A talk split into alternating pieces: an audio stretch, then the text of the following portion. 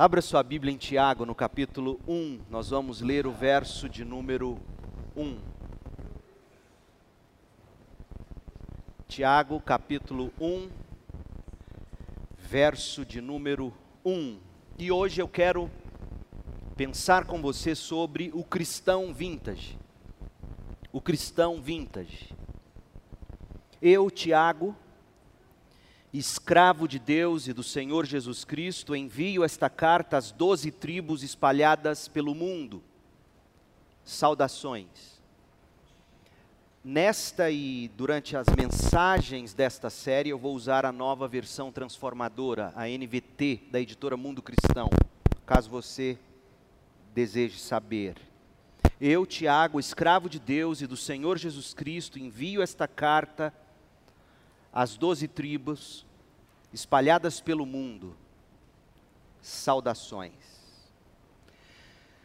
Você já notou algo de diferente na forma de algumas pessoas se vestirem, na forma dessas pessoas se maquiarem, de usarem o cabelo, né, Argeu?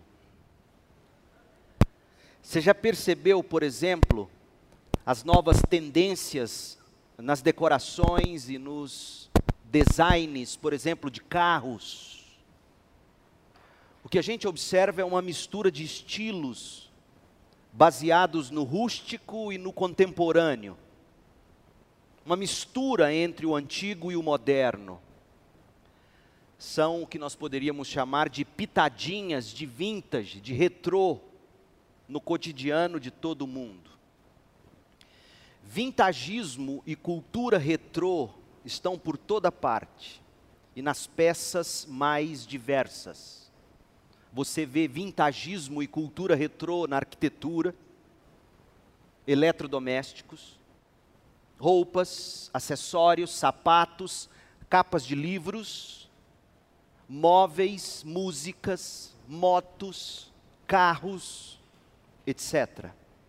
Vintagismo e cultura retrô está em alta tudo inspirado no, no comportamento, inspirado nas coisas dos costumes característicos de determinado período ou que marcaram uma determinada época. Nós chamamos isto de vintage ou de retrô. Mas qual é a diferença entre vintage e retrô? O significado de vintage vem do nome dado a boas colheitas ou boas safras de vinhos. A palavra é a junção de duas outras, 20 relativo à safra de uvas e age relativo ao tempo ou à, idade do vinho. E aí vintage diz respeito a quanto mais velho, melhor. No dicionário nós encontramos as seguintes definições para vintage. Palavra inglesa, que na enologia diz respeito a ano de boa colheita vinícola. Diz-se do vinho fino de uma só colheita, produzido em ano de reconhecida qualidade. Excepcionais, vinhos retintos, encorpados, de aroma e paladar muito finos e reconhecidos como tal pelo Instituto de Vinho do Porto mas no que diz respeito a diversos, vintage fala de produto antigo, mas de excelente qualidade. E esta frase capturou minha atenção. Produto antigo, mas de excelente qualidade. Por exemplo, um mobiliário vintage, sapato vintage, calça vintage. Que chute não é vintage, que chute é retrô. E eu vou explicar por quê. Retrô significa para trás. É uma releitura do passado, uma retrospectiva daquilo que já foi visto antes. Retrô trata do conceito, produto ou peça que foi lançado no presente, mas com aparência antiga. Uma releitura perfeita de estilos antigos. E no dicionário a gente encontra a seguinte definição para retrô: palavra francesa que imita um estilo passado ou anterior, retro. Vintage e retrô, portanto, remetem ao passado. Vintage é algo usado ou algo antigo. Retrô é algo novo, mas que imita o antigo. Que imita o vintage. Porque o vintage é antigo, mas de excelente qualidade. Por que essas definições? Já que está na moda o ser vintage e retrô, o nosso objetivo nesses dias será buscar para nós o melhor do cristianismo, naquilo que há de mais antigo e disponível para a gente. Nós buscaremos o cristianismo vintage. Nós não vamos buscar o cristianismo retrô, porque não pode ser uma mera imitação. O cristianismo não trata de imitação. Nós vamos buscar o vintage porque é antigo, mas de excelente qualidade. Aliás, é da melhor qualidade. O cristianismo vintage é atemporal, é transcultural e precisa ser desfrutado em todas as épocas, inclusive e talvez especialmente hoje. Portanto, nossa série tratará do cristianismo vintage e será uma exposição ou uma série de exposições na carta de Tiago. E aí a pergunta: por que Tiago? Qual o valor desta carta? Há pelo menos três boas razões para nos dedicarmos ao estudo da carta de Tiago. Em primeiro lugar, Tiago é o primeiro documento inspirado do Novo Testamento. Ele é o primeiro documento no sentido de ser o documento mais antigo do Novo Testamento. A carta de Tiago foi escrita antes de ter sido escrito, por exemplo, o primeiro evangelho, o de Mateus. A carta de Tiago foi escrita antes do concílio apostólico em Jerusalém. E como é que nós podemos saber disso? porque Tiago, que presidiu tal conselho em Atos capítulo 15, não menciona nada das resoluções do, do concílio na sua carta. Portanto, é, é, correto dizer que a carta de Tiago foi escrita por volta de 45 depois de Cristo. É o documento mais antigo. É o primeiro documento inspirado do cânon do Novo Testamento. E aí talvez fique a pergunta para você, então por que não vem primeiro? Porque a forma como se colocou o cânon é para nos dar alguma, alguma lógica. Então, o cânon bíblico não está necessariamente colocado em ordem cronológica. Dessa forma, a última, a última carta, o último livro do Novo Testamento a ser escrito cronologicamente não foi Apocalipse foi a terceira carta de João.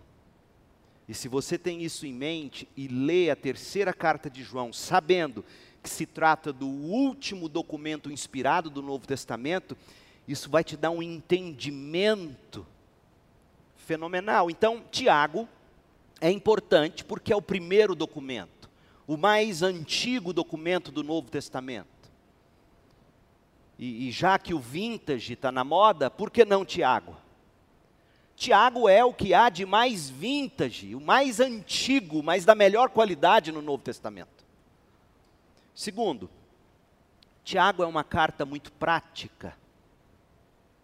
Tiago é uma carta surpreendentemente prática. Tiago é a carta mais prática do Novo Testamento. E qual a relevância disso?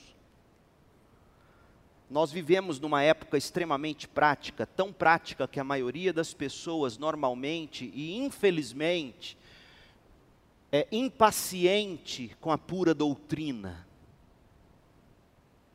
As pessoas imaginam que o cristianismo é puramente prática. Tais pessoas desconhecem, por exemplo, a estrutura das cartas de Paulo, onde literalmente e tantas vezes metade de cada uma das cartas é teoria, é doutrina, e a parte final apenas é a aplicação com base no que ele expôs doutrinariamente. Mas Tiago é uma exceção. Tiago é prático. Não estamos dizendo com isso que ele não é doutrinário ou não contém a teologia, nós veremos que Tiago se calca, se fundamenta em toda a doutrina do irmão dele, Jesus Cristo. Tiago, que escreveu esta carta, é o irmão mais velho depois de Jesus. E isso em si também é tremendo, como veremos em instantes. Então, primeiro, por que Tiago? Tiago é o primeiro documento, é o documento mais vintage do Novo Testamento. Antigo, mais antigo, mas de excelente qualidade. Tiago, em segundo lugar, é uma carta muito prática. E o mundo contemporâneo, prático e pragmático em que vivemos, deveria parar para ouvir a praticidade dessa carta. Em terceiro lugar, a carta foi escrita por Tiago o Justo conhecido pela tradição da igreja como Tiago o Justo, um dos meio-irmãos de Jesus. É bem provável que Tiago fosse o irmão nascido de Maria, seguido ao nascimento de Jesus. Ou seja, Maria deu à luz a Cristo, José e Maria conheceram um ao outro no matrimônio, no casamento, sexualmente falando. Maria fica grávida agora sim de José e nasce Tiago o irmão de Jesus. E por que, que a gente acha que Tiago é o mais velho dos irmãos depois de Jesus? Outra razão óbvia, quando você confere as listas que trazem os nomes dos irmãos de Jesus, em todas elas o nome de Tiago vem primeiro. Por exemplo, Mateus 13, 55 a 56, Marcos 6, verso 3, a lista traz assim o nome dos irmãos de Cristo: Tiago, este que escreveu a carta, um outro chamado José, que tomou o nome do pai, Simão e Judas. Fora as irmãs que Jesus teve, mas que a Bíblia não cita os nomes. A carta que nós temos em mãos é uma carta muito especial, gente. Além de ser uma carta inspirada por Deus, além de ser a carta mais antiga, o documento mais antigo do Novo Testamento, além de ser distintamente prática, ouça, a carta de Tiago foi lavrada por ninguém menos que um irmão de Jesus. Pare e pense sobre isso. Deixe isso explodir sua mente. Pense por um instante sobre isso. É fascinante principalmente quando nós levamos em conta algo da intimidade familiar do Senhor Jesus Cristo.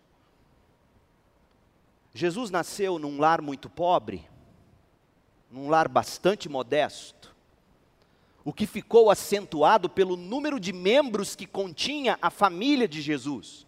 Faça as contas. Papai e mamãe, José e Maria, dois. Jesus, três. Tiago, quatro. José, cinco. Simão, seis. Judas, sete. E as irmãs do Senhor, se está no plural, eram pelo menos duas. Então essa família continha pelo menos nove pessoas morando debaixo do mesmo teto. Lá em casa são quatro. E já é duro. E olha que eu ganho bem. Imagina nos dias de Jesus, o Senhor Jesus morar numa família com nove membros. Era uma família pobre, modesta. Sabe o que isso significa? Tiago dividiu por quase 30 anos, não apenas a mesma casa, o mesmo lar com Jesus, mas o mesmo quarto. Tiago sentiu o cheiro do chulé do Senhor. Tiago ouviu o respirar do sono profundo do Criador do universo. Eu de arrepiar. Tiago dormiu na parte de baixo da beliche. E Jesus lá em cima. Jesus não tinha apneia do sono, até porque ele não era não tinha pecado no seu corpo, seu corpo não sofria com a apneia, logo Jesus não roncava, eu imagino. Mas mas Tiago ouvia Jesus. Tiago era o mais velho depois de Jesus e com certeza o mais próximo de Jesus em função da idade. Eu quero que você sinta a profunda intimidade que Tiago desfrutou com Jesus durante todos os anos da vida de Tiago, até Jesus completar 30 anos e aí sim sair de casa para exercer seu ministério. A proximidade entre Jesus e Tiago era tamanha que não há dúvidas sobre a influência do ensino do Senhor Jesus na vida do irmão. Por exemplo, uma contagem simples revelará que há pelo menos, ouça, 20 pontos em comum, 20 pontos em comum entre os ensinos de Tiago nessa carta e os ensinos de Jesus no Sermão do Monte. 20 numa carta de 108 versículos ao todo. Agora, pera um pouco. Como é que Tiago poderia ter citado trechos do Sermão do Monte? Afinal de contas, o Evangelho de Mateus, que traz o Sermão do Monte, é datado de cerca do ano 60 depois de Cristo. Portanto, foi escrito depois que a carta de Tiago foi escrita.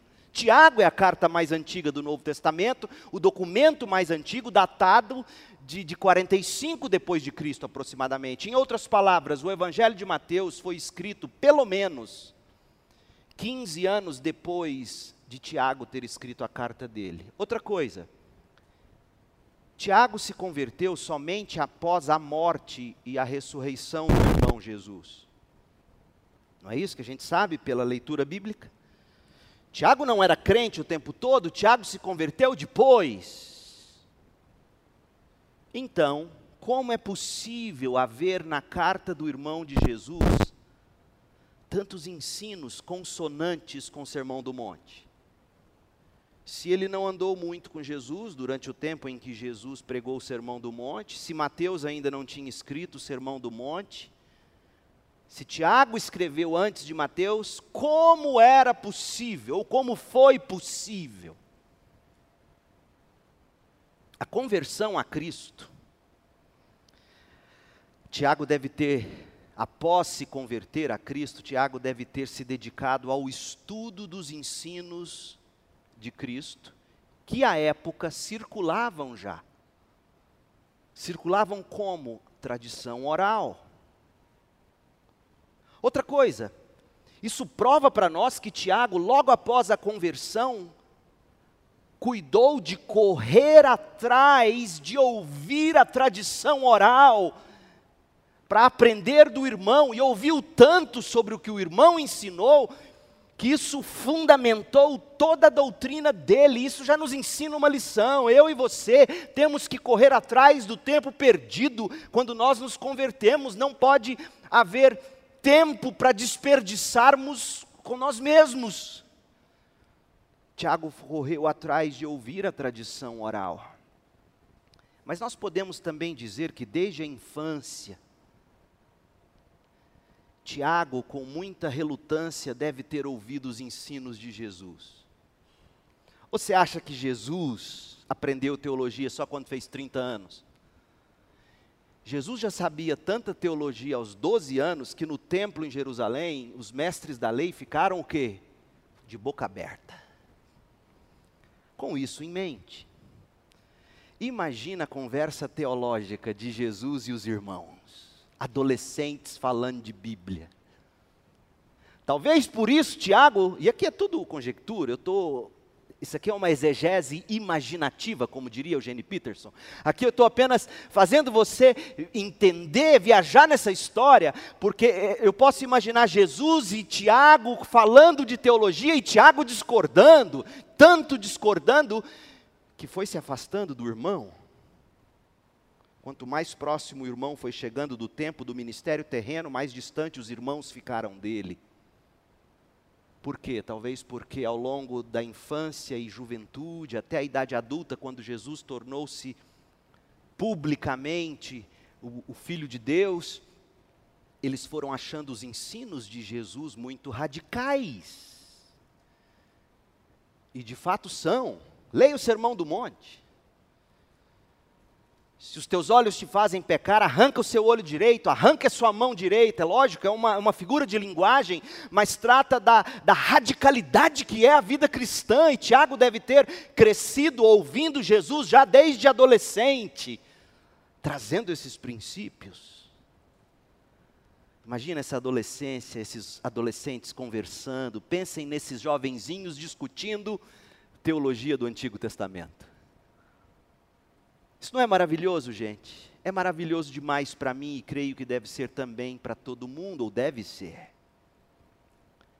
Então, Tiago, quando se converte, ele começa a se lembrar das conversas com o irmão. As coisas agora, pelo Espírito que habitava em Tiago, o Espírito que o convencera do pecado, da justiça e do juízo, o fez recordar de tantas conversas até altas horas andando pelos campos. E Tiago ainda correu atrás de ouvir a tradição oral. Agora sim, este homem estava tão gabaritado e tão capacitado que, tão logo se converteu, tornou-se o pastor presidente das igrejas de Jerusalém, presidiu o concílio de Jerusalém. Mas isso é a mensagem de amanhã, mas eu me adianto e digo: nunca é tarde para você correr atrás do prejuízo. Em segundo lugar, você não pode desperdiçar as oportunidades que Jesus te dá. Quantas oportunidades Tiago jogou fora por não ter ouvido o irmão, já que dormiam no mesmo quarto? Quantos de vocês perdem a oportunidade de serem criados em lar cujo pai tem sabedoria, a mãe, mas talvez não sabem se expressar, e vocês então, fechados em si mesmos, em vez de correr atrás de, de arrancar desse pai, dessa mãe, desse avô, o conhecimento, você se afasta. Não seja desse tipo. Pois bem, além de inspirado, Tiago é vintage. É antigo, mas de excelente qualidade. Tiago é prático, é para uma época prática como a nossa. E Tiago, a carta de Tiago vem do coração de quem conviveu bem de perto com o Senhor Jesus Cristo, vem de um irmão. Ora, em época, gente, tão confusa como a nossa, carente de caráter, nossa época é uma época carente de caráter. Sempre foi, mas as coisas tendem a piorar e a geração dos seus filhos, dos seus netos, será ainda pior em caráter, as coisas vão piorar. Mas a nossa época já é carente de caráter o bastante. Uma época carente de consistência, de substância. Nós somos uma época de emojis e não de substantivos. Já não somos mais nem uma época de adjetivos como um dia já fomos descritos. Somos uma época de figurinhas, de emojis. E se você tem dúvidas disso, já há hoje grandes discussões na universidade, se não me falha a memória agora, de Harvard. Eu vi ontem, anteontem, um podcast do Albert Moeller, onde ele vai falar que na universidade os novos alunos já estavam debatendo o seguinte: eles não queriam ser chamados de senhor fulano de tal ou senhora fulana de tal. Por causa das questões de gênero. E aí a grande sacada da universidade estava sendo, em vez de se apresentar com o nome Senhor Peixoto, algum tipo de emoji que no seu crachá expresse melhor quem você é. Veja bem. E aí, com a sabedoria que Albert Moeller tem, ele vai dizer o quanto a linguagem já está sendo transformada com o fim de se obter os resultados catastróficos da era pós-cristã. E a era pós-cristã, gente, é voltar ao barbarismo, ao paganismo. Então, numa época carente de caráter, carente de consistência, eu arrisco a dizer que o cristianismo poucas vezes foi tão necessário. E eu digo necessário não porque houve um tempo em que o cristianismo não foi necessário, mas porque no nosso tempo o cristianismo tem sido tão criticado, tão renegado, tão deturpado, tão reinventado, que precisa ser urgentemente redescoberto. Esse cristianismo antigo, mas de excelente qualidade, esse cristianismo vintage, é o que nós temos em Tiago, é o que nós precisamos. Então a pergunta que a gente precisa responder é: o que há de vintage em Tiago? O que há de antigo nessa carta, mas de excelente qualidade, na escrita do irmão mais velho do Senhor Jesus Cristo? Então nós vamos ver a carta hoje como um todo, no tempo que nos resta, e a partir de amanhã, Deus permitindo, nós mergulharemos trecho a trecho. E o meu objetivo nessa parte final é descobrir o que é o cristianismo vintage. Cristianismo vintage, gente, produz cristãos vintage. Então, que tipo de cristianismo Tiago nos apresenta? Como era o cristianismo no ano aproximadamente 45 depois de Cristo? Como é que era o cristianismo primitivo? O que, é que se esperava de um cristão? o que é cristianismo vintage, como, como se parece ou deve se parecer o cristão vintage. Em primeiro lugar, uma, uma olhada geral nesta carta nos ensina que o cristão vintage é obediente. Tiago, nesta carta, usa mais de 50 imperativos. Você tem noção? 50 imperativos em 108 versículos. Ou seja, um imperativo para cada dois versículos. Você tem noção disso? Não resta dúvida, gente, portanto, o cristão tem que ser obediente obediente aos imperativos de Cristo. Deus falou, nós obedecemos, sem questionamentos sem filosofias, sem argumentações. O cristianismo é óbvio, ele é difícil às vezes de ser engolido, mas ele é óbvio. Olha o que Tiago diz no capítulo 1, a partir do verso 19 até o 25. Leia comigo e veja que o cristão vintage, ele é uma pessoa obediente capítulo 1, verso 19. Entendam isto, meus irmãos amados, meus amados irmãos. Estejam todos prontos para ouvir, mas não se apressem em falar, nem em se irar. A ira humana não produz a justiça divina. Portanto, removam toda impureza e maldade e aceitem humildemente a palavra que lhes foi implantada no coração, pois a palavra tem poder para salvá-los. Agora o verso 22. Não se limitem, porém, a ouvir a palavra. Não se limitem apenas a ouvir a palavra. Ponham a palavra em prática. Do contrário, só enganarão a si mesmos, pois se ouvirem a palavra e não a praticarem, serão como alguém que olha no espelho, vê a si mesmo, mas assim que se afasta, esquece como era sua aparência. Se, contudo, observarem atentamente a lei perfeita que os liberta, pres preservarem ou perseverarem nela e a puserem em prática, sem esquecer o que ouviram, vocês serão felizes no que fizerem. O cristão vintage é obediente.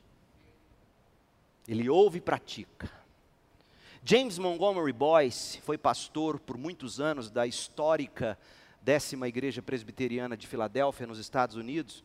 E na exposição que ele fez da carta de Tiago, se não me engano, está pela cultura cristã em português, ele afirma que por ser uma carta tão prática, é surpreendente que essa carta não seja mais popular. Afinal, nós já dissemos, a gente vive em uma época extremamente prática. E se nós vivemos numa época extremamente prática, e Tiago é extremamente prático, por que, que a carta de Tiago não é tão popular? Boyce escreveu assim: abre aspas, eu acredito que o problema seja exatamente esse. Tiago é prático demais ao lidar com os nossos defeitos. Tiago é prático demais ao lidar com os nossos erros, ele não filosofa sobre o pecado. Tiago é prático demais ao lidar com os pecados pessoais. Tiago é tão prático e direto, diz James Boyce, que nós não podemos escapar com facilidade de suas exortações e de seus ensinamentos. Fecha aspas. A praticidade de Tiago, gente, nos incomoda e você verá isso. E incomoda mesmo. Eu li, por exemplo, a história de um pregador batista do sul dos Estados Unidos, acho até que no livro do James Boyce. E no sermão, quando o pregador apontava o pecado, por exemplo, dos jogos de azar, pecado dos cassinos, tinha uma mulher, uma senhora sentada na fila da frente e ela exclamava: Pregue sobre isso, irmão. Condene o cassino. Em seguida, o pastor começou a exortar sobre o pecado da embriaguez e ela falou: Amém, irmão. Exorte. Depois foi a vez do pastor condenar a imoralidade sexual e a irmã exclamou: Aleluia! irmã do Marquinhos. Até que o pastor mudou de assunto e começou a condenar a fofoca. Aí ele olhava nas notas e olhava assim e viu que a irmã encostou na outra. E ele conseguiu ler os lábios, a irmã falava assim: agora ele está sendo moralista, detesto moralismo. Gente, Tiago é tão prático, ele é tão pontual, que ele se torna um incômodo para a gente. Mas o cristianismo vintage nos remete à obediência. O cristianismo nos remete aos imperativos de Deus. A gente não pode ser apenas ouvintes da palavra, mas temos que praticá-la, obedientes a Deus. O, o cristão vintage é obediente. Deixa eu te contar um testemunho Ontem eu assisti a 40 minutos de entrevista do Justin Bieber. Justin Bieber. Nosso irmão agora em Cristo, ao que tudo indica. É, é. Também fiquei chocado. O popstar Justin Bieber lançou seu novo álbum no Dia dos Namorados nos Estados Unidos, agora, dia 14 de fevereiro de 2020. Não é para acessar na Apple Music, nem no Spotify ainda não. E aí ele, ele se sentou para uma entrevista bem íntima, bem pessoal, com um dos entrevistadores do Apple Music, o Zane Louis. E Justin Bieber falou extensivamente sobre a fé dele em Cristo. Explicitamente ele falou. E o quanto ele cresceu como crente nos últimos dois anos. Um trecho do que Bieber disse a respeito da péssima condição moral na qual ele se encontrava em 2017, quando ele também foi diagnosticado de uma doença, Lyme disease, um negócio assim. Que naquela ocasião fez ele cancelar a turnê mundial dele. Ele disse assim, abre aspas: eu simplesmente não sabia que diabos estava acontecendo, então eu realmente mergulhei profundamente na minha fé. Para ser honesto, eu apenas mergulhei na minha fé. Após uma série de contratempos de 2013 a 2017, Bieber decidiu mudar a vida dele. Ele se agarrou à fé cristã, que ele conhecia desde pequenino, e que ele professava, mas apenas nominalmente. Então, nesse período de 2013 a 2017, ele começou a revisitar essa fé em busca de tratamento para a sua saúde mental, ele diz, e também do seu corpo.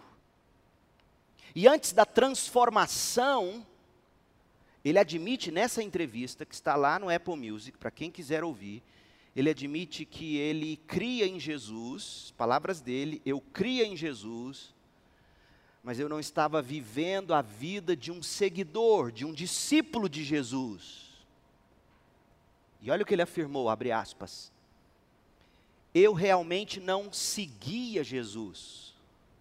Quando se diz seguir Jesus, isto significa realmente, ouça, Justin Bieber, não é, não é Paulo. Quando se diz seguir Jesus, isto significa realmente afastar-se do pecado. Como se fala na Bíblia, agora ouça, Justin Bieber, não é Tiago. Como se fala na Bíblia, não há fé sem obediência. Eu tinha fé do tipo, creio que Jesus morreu na cruz por mim, mas nunca implementei realmente esta realidade na minha vida. Eu nunca tinha dito tipo, eu vou ser obediente a Cristo, obediente a Cristo, palavras dele. Justin Bieber agora é um homem casado.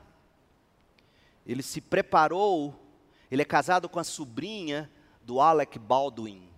Vocês são, não são da velha guarda, não conhecem, né? A menina linda, a menina com quem ele se casou. Então, e ele se preparou para o casamento, pasmem, lendo um livro do Timothy Keller. O significado do casamento. E Justin Bieber testemunha que por causa de Cristo ele se afastou da vida do pecado, afastou de coisas do tipo fornicação e drogas. E durante o período sabático que ele passou, de 2017 até recentemente, Justin Bieber tirou um tempo para cuidar de si mesmo, e nesse processo ele diz ter fortalecido a própria compreensão, abre aspas, de quem Jesus realmente é. Meu Deus, até as pedras estão clamando.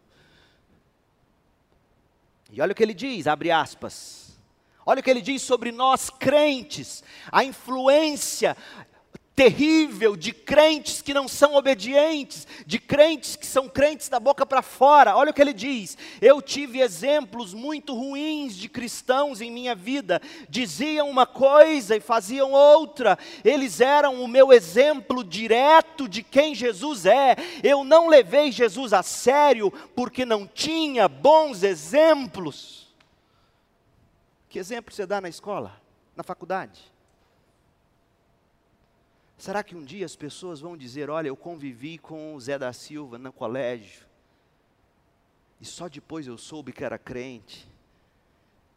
E que exemplo horrível de crente ele me deu. Veja, Justin Bieber está dizendo: Eu conhecia Jesus pela vida dos hipócritas, eu não levava Jesus a sério. E aí ele diz que foi apenas ao olhar, abre aspas, para quem Jesus realmente é, que ele se voltou para a salvação. E ouça o que ele diz. Então, ele está dizendo isso, gente, na Apple Music. Você tem noção? Ele pregou.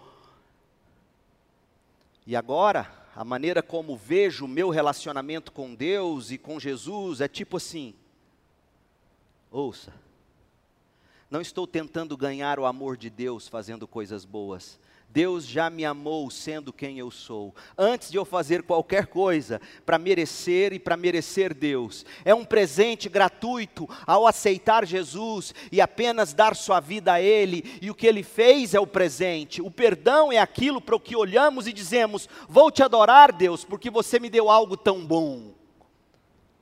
Gente, se é verdade a conversão de Justin Bieber, só o tempo e os frutos atestarão. Segundo, é verdade, a julgar pelas palavras dele na entrevista, algumas coisas precisam ser ajustadas na doutrina da salvação, na soteriologia dele. Mas ele já me parece bem perto. O que me chama a atenção nessa entrevista é o que ele diz sobre fé e testemunho. O que me chama a atenção é ele dizer, abre aspas, não há fé sem obediência. Parece que ele já leu a carta de Tiago. Não há fé sem obras. Justin Bieber também atesta sobre o quanto maus testemunhos de crentes ao redor dele mantiveram ele com uma imagem distorcida de Cristo e do cristianismo. Meu povo, nós precisamos desesperadamente do cristianismo vintage. Se Bieber é ou não é crente ainda, não é isso que eu estou tentando dizer. O que eu estou dizendo é que até um homem como ele diz e reconhece que cristianismo requer obediência dos crentes e que crentes precisam viver de forma a modelar quem Jesus de fato é. É isso que eu estou dizendo. Não digam que eu estou pregando Martin Bieber ou Justin Bieber. Até o Justin Bieber sabe que fé não é fé sem obediência. Que crente tem que obedecer e testemunhar sobre quem Cristo é. O discípulo de Cristo é obediente, ele é praticante da palavra, deve ser assim. O cristão precisa ser vintage. Eu e você, meu povo, precisamos ser obedientes à palavra de Deus. E eu oro a Deus que, na medida em que a gente mergulhar nessa carta, a cada mensagem, a praticidade dessa carta, os imperativos dessa carta, façam você e eu nos convencermos de que temos que obedecer, não há escolhas. Segundo, o cristão vintage vive na comunhão da igreja. O cristão vive na igreja. É outra coisa que o cristianismo vintage nos ensina, numa época de tantos desigrejados, de gente que diz que igreja não é importante. É impressionante como na era das redes e mídias sociais, acho que foi o Yuval Harari que disse isso, houve o tempo, a idade média, e nós vivemos agora na idade mídia. E parece que é verdade, mídias sociais, nós nos tornamos, apesar de tanto acesso, nós nos tornamos tão antissociais. A gente se relaciona virtualmente, com muitas reservas, a gente é superficial, frio, distante. A gente não quer ficar sozinho, por isso estamos sempre conectados, mas a gente vive sozinho. Richard Foster, no livro Celebração da Disciplina, dentre outras coisas tão lindas, ele fala de solitude. Foster cita Dietrich Bonhoeffer, o livro Vida em Comunhão. E ele cita que Bonhoeffer, no livro Vida em Comunhão, traz um capítulo intitulado O Dia Juntos, o Dia da Comunhão. E o capítulo seguinte do livro de Dietrich Bonhoeffer, que é um clássico, tem que ser lido pelos crentes, ele fala o dia sozinho. Então Bonhoeffer vai tratar do dia em comunhão e do dia sozinho e vai falar da importância do crente saber viver o equilíbrio entre solitude e comunhão. Ambos são fundamentais para o êxito espiritual. Um tempo a sós, um tempo em comunhão, tudo em equilíbrio. E aí Bonhoeffer escreve assim: aquele que não consegue estar sozinho, tome cuidado com a comunidade. Aquele que vive em comunidade, cuidado com o estar sozinho. Ou aquele que não vive, aquele que não vive em comunidade, cuidado com o estar sozinho. Cada uma dessas situações tem em si mesma profundas ciladas e perigos. Quem desejar a comunhão sem solitude, mergulhará no vazio de palavras e sentimentos. E quem buscar a solitude sem comunhão, perecerá no abismo da vaidade, da autoexaltação e do desespero. Veja a necessidade do equilíbrio, eu e Deus em solitude, eu e meus irmãos diante de Deus. E aí, baseando-se nessas palavras de Bonhoeffer, Richard Foster conclui e escreve assim: portanto, se desejarmos, se desejarmos estar com os outros de modo significativo, deveremos buscar o silêncio, buscar o silêncio recriador da solitude. Presta atenção, tira os fones do ouvido, desligue o tablet, o celular, a televisão, fique só com Deus. A igreja evangélica detesta o silêncio.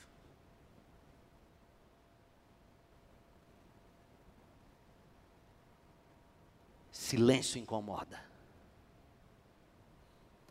E Richard Foster diz: se desejarmos estar sozinhos, em segurança, deveremos buscar a companhia e a responsabilidade dos outros. Sozinho, eu perscruto meu coração, eu confesso os meus pecados, levo a Deus, trago Deus para minha alma, e aí eu parto para a comunhão, para a comunhão fortalecedora, onde lá eu vou pedir a ajuda do irmão, que ore comigo, que ore por mim, que transmita a palavra de Deus a mim, como Bonhoeffer vai dizer no livro Com Vida em Comunhão, ele diz: Há tantos momentos na vida que a gente precisa da palavra de Cristo, da boca do irmão para nós, ela é mais forte para nós, saindo da boca do irmão, então a gente tem que buscar a companhia e a responsabilidade dos outros na prestação de contas. Parece que ele está falando de relacionamento discipulador. Se desejarmos viver em obediência, deveremos cultivar ambos, solitude eu e Deus, comunhão, eu e os irmãos que me levam a Deus. Tiago, com o cristianismo vintage, recomenda-nos a convivência, a comunhão na igreja. Nos 108 versículos da carta, ele usa pelo menos 15 vezes o substantivo irmãos para se dirigir aos seus leitores. A média é de uma vez o substantivo irmãos a cada sete versículos. Irmãos, irmãos, irmãos, fica repetitivo. Das 15 vezes que ele usa o substantivo irmãos, em três ocasiões, ele acrescenta o adjetivo amados. Meus irmãos, meus irmãos amados. Como eu gosto disso em Tiago. Tiago é carinhoso, Tiago é terno, Tiago é pessoal, Tiago é cuidadoso. Todas essas qualidades de alguém que vive a comunhão, de alguém que recomenda a comunhão, alguém com a alma pacificada na solitude com Deus, um pacificador que agora parte para a comunhão, para pacificar os outros, para receber mais pacificação. A gente precisa de cristãos assim. Cristãos em comunhão. E além de, de destacar as qualidades de alguém que preza pela convivência, Tiago também apresenta a necessidade da regularidade nas reuniões, nos cultos coletivos da igreja. Capítulo 2, verso 2, ele diz assim. Então, ele está partindo do pressuposto que a igreja se reúne com regularidade. Às vezes a gente lê a Bíblia e não vê essas obviedades. A igreja se reunia com regularidade. E ele parte desse pressuposto, desse axioma: a igreja se reúne com regularidade.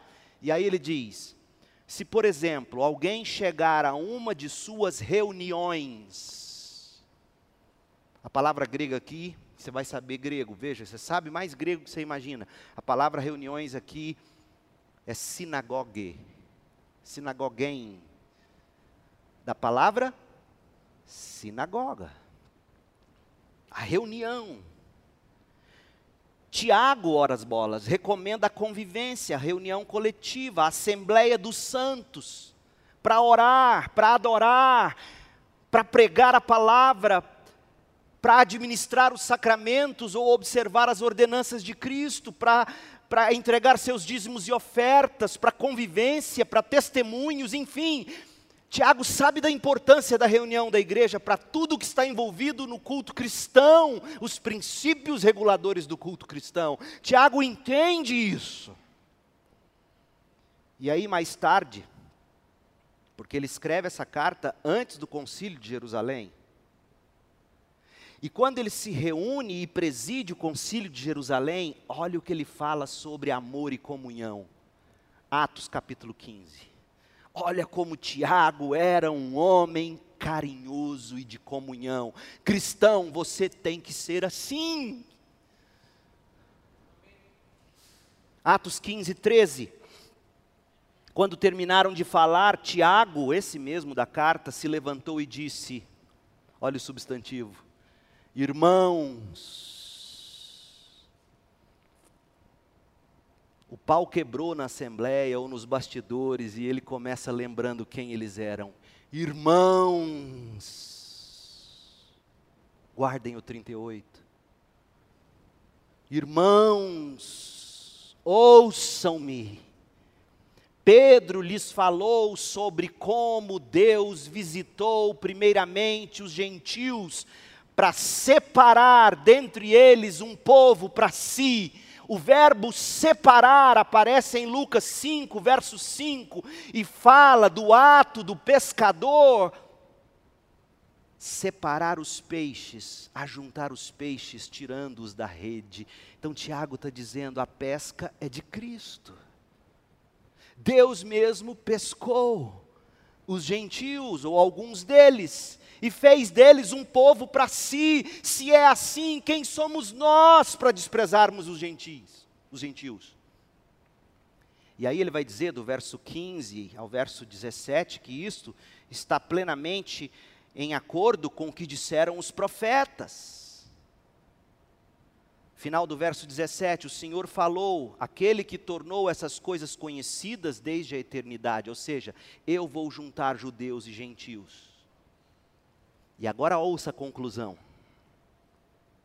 Portanto, Atos 15, 19. Portanto, por causa desse plano eterno de Deus, esse plano de juntar pessoas tão diferentes, com gostos diferentes, cabelo diferente, com tatuagem, sem tatuagem, cabeludo, cabelo raspado, preto, branco, amarelo, azul. Esse plano eterno de Deus de juntar pessoas tão diferentes, portanto, considero que não devemos criar dificuldades para os gentios que se converteram a Deus o cristão vintage é pela comunhão, ele abraça, ele agrega, ele insere, ele ama, ele cuida. É isso que Tiago nos ensina. Amados irmãos, Deus nos chama e nos reúne para a comunhão na igreja. Portanto, o cristianismo vintage, ele recomenda convivência. Jovens é mais difícil para vocês, adolescentes, jovens é mais difícil, eu sei, eu fui jovenzinho, eu sei o quanto o orgulho ronda nosso coração. Eu fui o pior tipo de seminarista que pode existir, crítico. A Cristiane, minha esposa, conhece, sabe. Tanto que hoje, quando eu vejo um seminarista crítico, eu, eu, eu me tranco para ele. Esse é um pecado meu. Eu digo, não, eu já tive lá. Parece que eu não quero me ver no espelho. E eu digo à juventude o seguinte: vocês têm que ser os últimos a sair da igreja. Mas vocês são os primeiros a sair para ir no BK, no Outback, no Pit Dog, seja onde for, pensando só em vocês. Vocês têm que ser os últimos a sair, depois de ter cumprimentado o velhinho, o novinho, depois de ter demonstrado cuidado, amados irmãos, depois de ter aglutinado, tido a certeza de que todos os visitantes foram bem tratados, jovens, em nome de Jesus, tratem os outros com amor. O cristão vintage é esse que não vive mais para si mesmo, mas para aquele que morreu e nos libertou, vive para o corpo de Cristo. Em terceiro lugar, o cristão vintage, ele é coerente. Ele é obediente, ele vive em comunhão, ele ama comunhão, mas Tiago fala de coerência. Coisa que Martin e Justin Bieber cobrou daqueles que se diziam cristãos, lembra? Ele não viu coerência. E isso o afastou de Cristo e da verdadeira fé por anos. E Tiago, nos dois últimos versículos do capítulo 1, veja aí, Tiago 1, 26 e 27, Tiago resume bem a mensagem da carta inteira. Tiago 1, de 26 a 27, diz assim: Se algum de vocês afirma ser religioso, mas não controla a língua, fofoqueiro, Cuidado com o WhatsApp, a língua fala pelo WhatsApp. Cuidado com as mensagens privadas, inbox. Cuidado com os comentários. Se algum de vocês afirma ser religioso, mas não controla a língua, engana a si mesmo. E a sua religião não tem valor. Você entendeu isso aqui? Eu preciso explicar o grego? Olha como é prático, é tão prático que dói. Se alguém não controla a língua, engana a si mesmo. Coerência com o que você professa, com aquilo que você fala. A religião pura e verdadeira aos olhos de Deus, o Pai, é esta: primeiro, cuidar dos órfãos e das viúvas em suas dificuldades e não se deixar corromper pelo mundo. As viúvas, mulheres naquele contexto, crianças sem pais, órfãs naquele contexto, não tinham que comer, porque mulher não trabalhava, a mulher ou era sustentada pelo lar e pela família, pelo marido ou pelo pai. Tiago está dizendo assim: socorra quem não tem o que comer. Hoje, graças a Deus, a maioria das viúvas tem aposentadoria, tem pensão do marido, nem, mesmo que seja salário mínimo, mas tem algo. Raras são as viúvas, especialmente da nossa igreja, que não tem algum tipo de auxílio. O que Tiago está ensinando não é que a gente tem que ficar fazendo janta para viúva, que tem tudo de bom e do melhor já. Ele está dizendo o seguinte: se a viúva não tem o que comer, se ela passa necessidade, se ela precisa de ajuda, cuide dela. Cuide dos meninos sem pai, sem mãe. Adote essas crianças. Adote, aqui eu digo a você, jovem. Vai chegar o tempo na vida e talvez você não consiga ter seus filhos biologicamente falando. Não entre em depressão, não entre em desespero, faça aquilo que Deus fez com você, adotou você em Jesus. Você é filho adotivo, adote uma criança. Eu fico vendo, e aqui eu falo com, com o coração cheio de amor, eu não falo com crítica, eu fico vendo casais sofrendo à toa, especialmente mulheres. Não conseguem ter filho biológico e entram em crise. Não seria Deus te dizendo: Eu tenho outro caminho para você, adote. Cuide do órfão.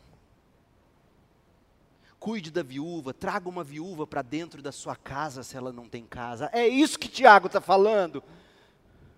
Ele não está falando para a gente fazer um churrasco uma vez por ano, chamar as viúvas da igreja, ir para um orfanato, entregar balinha, ir lá para a clínica São Cotolengo duas vezes no ano. Não, ele está dizendo, traga para si. Veja, é muito mais sério do que a gente entende ou quer entender. O cristão vintage, ele é coerente. Ele professa o amor e ele pratica o amor. Como? Ele controla a língua, ele não fala em maldade, ele fala em amor, ele cuida dos órfãos e das viúvas, ele serve em amor, ele se consagra a Deus em amor, ele não se deixa corromper pelo mundo, como está em Tiago 1,27. Coerência, o seu amor professado com a forma como você vive o amor. Você fala em amor, você cuida em amor, você se consagra em amor. Cristianismo vintage requer coerência. Eu tenho dito e vou repetir, jovem, você tem que ter um orçamento que te permita sobrar dinheiro. Deu seu dízimo, fez as ofertas, pagou suas contas e sobrou dinheiro. Para quê, pastor? Para você pagar pelo menos um Uber por mês para um amigo que não tem. Crente tem que ser assim. Olhou um irmão, viu ele com um sapato velho sabe que ele não tem necess... que ele não tem condição, em vez de você juntar e comprar um Nike para você, até porque o que você está usando ainda está bom, compra um novo, sabe aquele novo, sem chulé, velho, gasta. Compra um novo, um jeitinho que você queria para você. E dá por irmão. Eu tenho visto você com sapatos velhos, eu acho que você não tem dinheiro. Ah, pastor, mas ele é um folgado. Problema dele, ele vai prestar conta a Deus. Você dá, tenta ajudar, viu que ele está forgando, aí você faz o segundo papel. Exortem, amor, irmão. Tem tentado te ajudar, mas tem visto que você não se controla. tenho visto que você não, não, não se apruma. O que, que mais eu posso fazer? Eu não quero ficar só te dando, eu quero te ajudar a produzir por você. Mas o que, que a gente faz? Chama de folgado desde o início, não compra o tênis, não exorta em amor e fica falando mal. Isso não é cristianismo.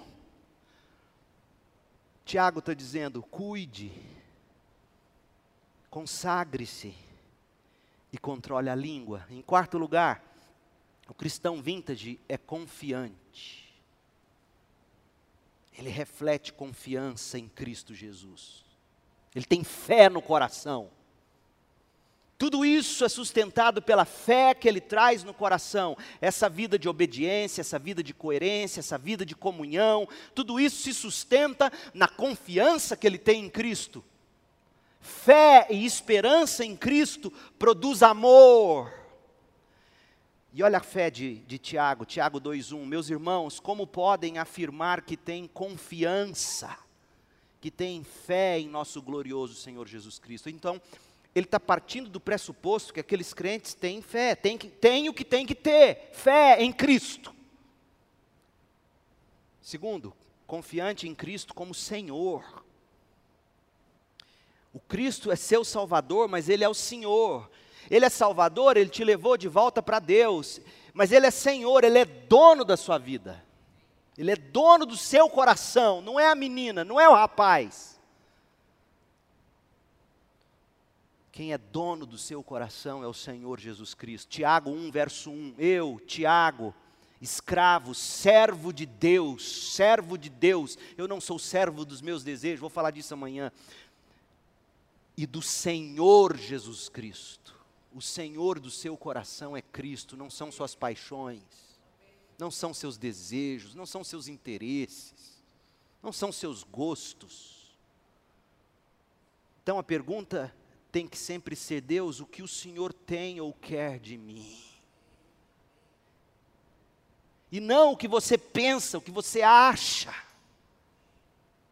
Senhor, o que o Senhor quer de mim? Eu estou terminando o ensino médio. Que, como o Senhor quer usar meus talentos, meus dons? Deus, o que o Senhor quer de mim? O que, que eu vou estudar? Qual é o próximo passo? Oh Deus, o que, que eu faço? Mas o crente fica em crise, sabe por quê? Quando ele não sabe o que escolher para o vestibular, por exemplo, porque ele está pensando o seguinte: ele quer ganhar muito rápido, parar de trabalhar logo e viver em Miami. Até eu ficaria em crise.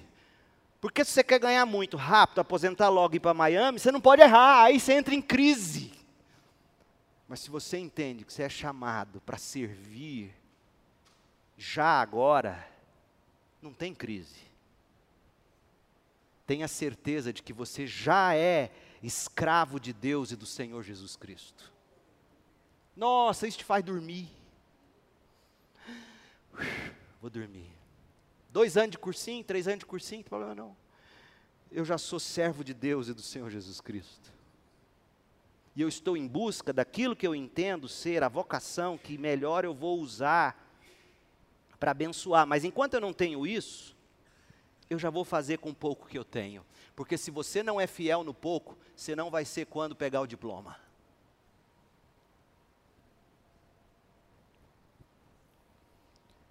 confiante em Cristo como fundamento ético e moral. Você olha para a carta de Tiago, ela é extremamente prática, mas Tiago se baseia em tudo que Jesus ensinou. O Sermão do Monte está na veia de Tiago. A ética de Tiago é a ética de Cristo, a ética do reino de Deus. Então, Tiago confia em Cristo como Salvador, confia em Cristo como Senhor, confia em Cristo como fundamento para a sua vida ética e moral, e confia em Cristo como satisfação da alma.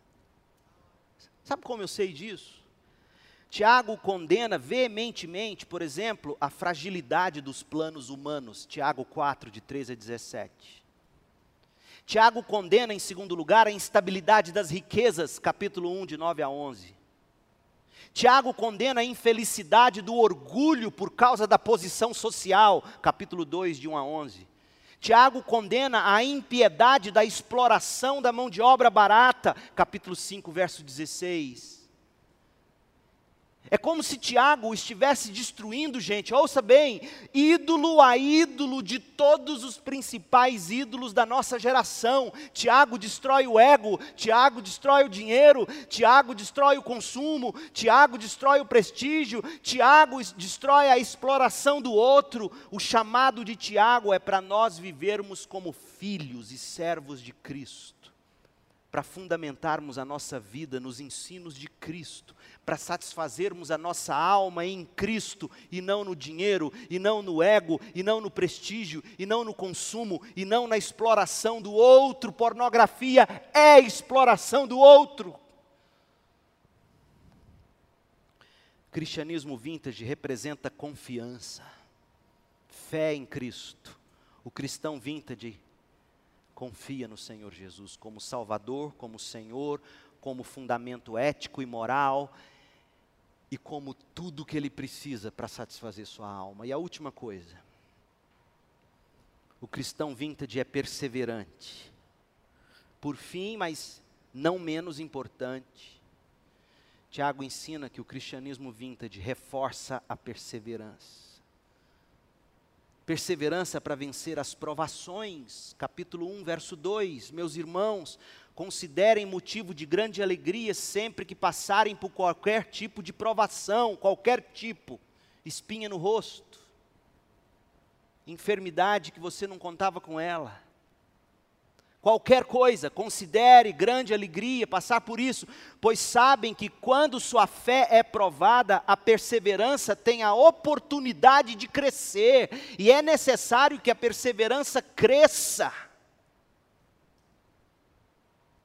Crescer em perseverança, eu não vou ler mais porque a gente vai debruçar nesse versículo adiante.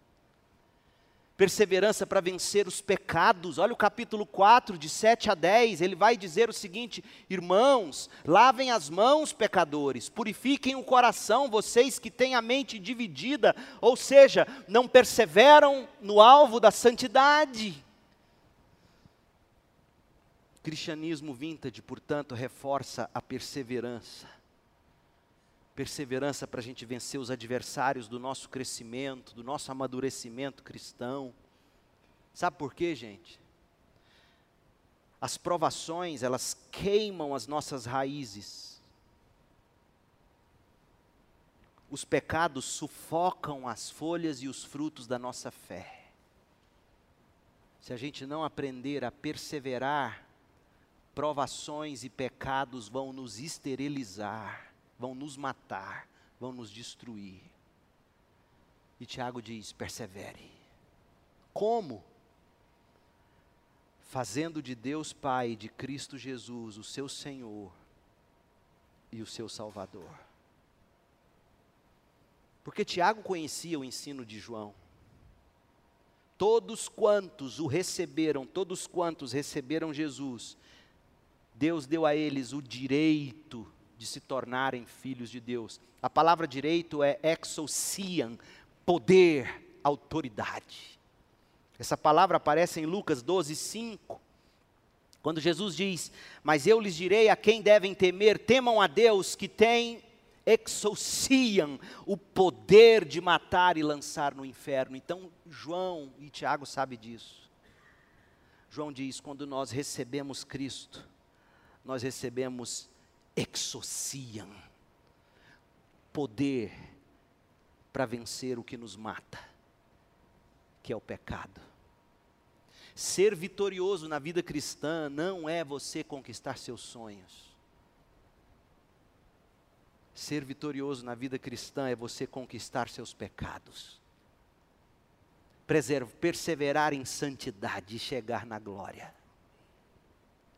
Deus permitindo, nós vamos seguir pela estrada da carta de Tiago nos próximos dias. E amanhã, nove e meia, a gente começa e nós vamos falar sobre o cristão consistente. Olhando para os primeiros versículos de Tiago. E por hora, o que eu espero em Deus é que você tenha sido convencido da necessidade que nós temos de um cristianismo de excelente qualidade, mesmo que antigo. Um cristianismo vintage o cristianismo que Tiago nos apresenta, Um cristianismo que ensina que o cristão é obediente, coerente, confiante, perseverante e vive em comunhão. E ele consegue isso porque ele recebeu Cristo, ele recebeu o poder para ser isso. Cristianismo vintage é o que a gente mais precisa nesses tempos. E ele está disponível para você e para mim. Basta que se receba Cristo com arrependimento e fé e diga: Eis-me aqui.